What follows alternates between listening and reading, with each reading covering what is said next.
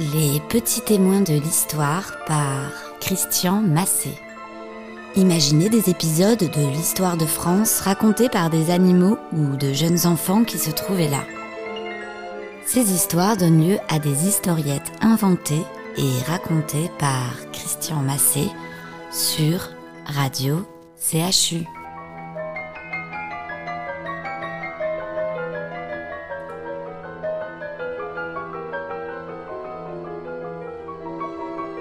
Une élection papale mouvementée, racontée par Boule de Poil, le bichon. Je vous raconte cette histoire depuis les genoux de mon maître, l'ex-cardinal Jean Duez, natif de Cahors. Je suis un bichon maltais, vous savez ces petites boules de poil d'où mon nom, qui donnaient à cette époque un peu de chaleur à vos pieds ou vos mains dans des demeures mal chauffées. Nous sommes à Carpentras, au début du mois de mai de l'an de grâce 1314, près de la bonne ville d'Avignon, où les papes, depuis le pontificat de Clément V, ont élu domicile en remplacement de Rome. Celui-ci vient de mourir dans d'affreuses douleurs.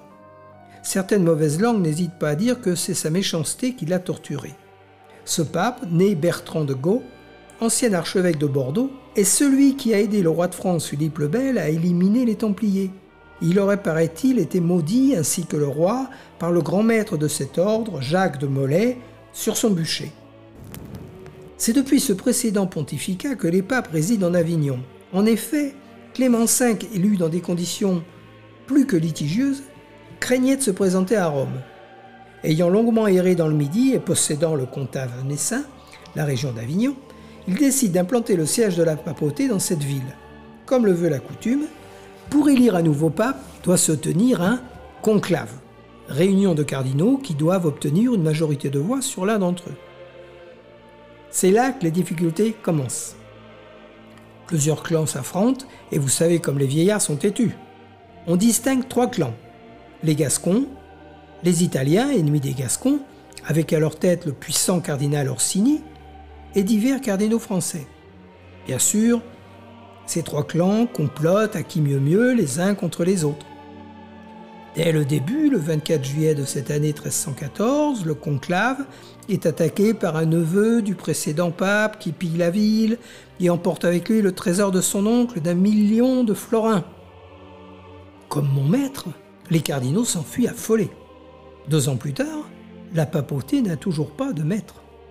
Philippe de France, comte de Poitiers, deuxième fils de Philippe le Bel, n'est que régent du royaume. Son frère aîné, Louis X le Hutin, ce qui veut dire le querelleur, vient de mourir. Mais la reine a mis au monde un fils.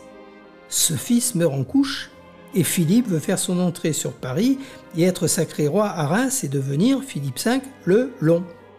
Il voudrait être celui qui a permis la fin de cet affrontement de cardinaux digne d'une bagarre de cour d'école.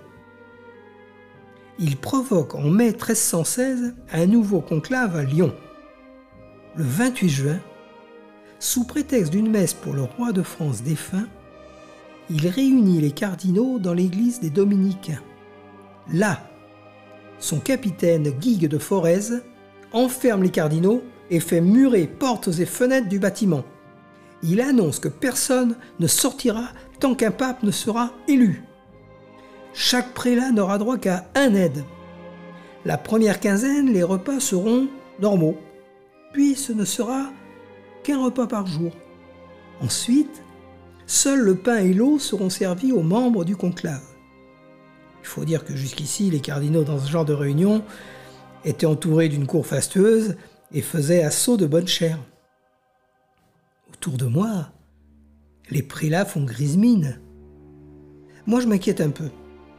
Imaginez que ces vieillards résistent, qu'il n'aient plus rien à manger. Je suis très appétissant bien nourri de bonne viande et de légumes choisis, j'ai soudain une petite angoisse. Les antagonismes entre les divers clans sont vivaces, mais dehors, les soldats du roi ne cèdent pas. Les oppositions ont tendance petit à petit à s'estomper devant les restrictions de nourriture. Nous sommes début août, et après la période d'un seul repas par jour, nos cardinaux sont passés au repas frugal, du pain et de l'eau certains commencent à être malades. Le 7 août 1316, Napoléon Orsini se rapproche de ses collègues Francesco Caetani et Arnaud de Pellegru. Mon maître fait alors montre d'un sens de la comédie remarquable. Il est plus ou moins approché par Philippe de Poitiers qui le soutient. D'un physique chétif, sa taille petite et son teint pâle accompagnent une voix fluette. Il fait alors mine d'être au plus mal, tous à fondre l'âme, est obligé de s'aliter. Le 7 août, les prélats ont l'idée de le désigner, en pensant qu'en si mauvaise santé, il ne durera guère, mais que son élection les sortira de leur emprisonnement. On le choisit donc. Il remercie de sa petite voix et le 5 septembre, le cardinal Dvez est sacré sous le nom de Jean XXII. En réalité, son apparente constitution malingre cache une santé parfaite, due à une excellente hygiène de vie. Mon maître, élu à 72 ans, régnera sur la chrétienté jusqu'à l'âge de 90 ans, un des règnes papaux jugés parmi les plus longs. De chien de cardinal, je deviens chien de pape, avec des coussins précieux, des nourritures toutes plus savoureuses les unes que les autres, des domestiques à ma disposition. Je me réjouissais de voir mon cher maître au plus haut et surtout riant sous cap de contempler les visages défaits des autres cardinaux qui remâchaient l'idée de s'être fait rouler dans la farine. C'était Les Petits Témoins de l'Histoire par Christian Massé sur Radio CHU.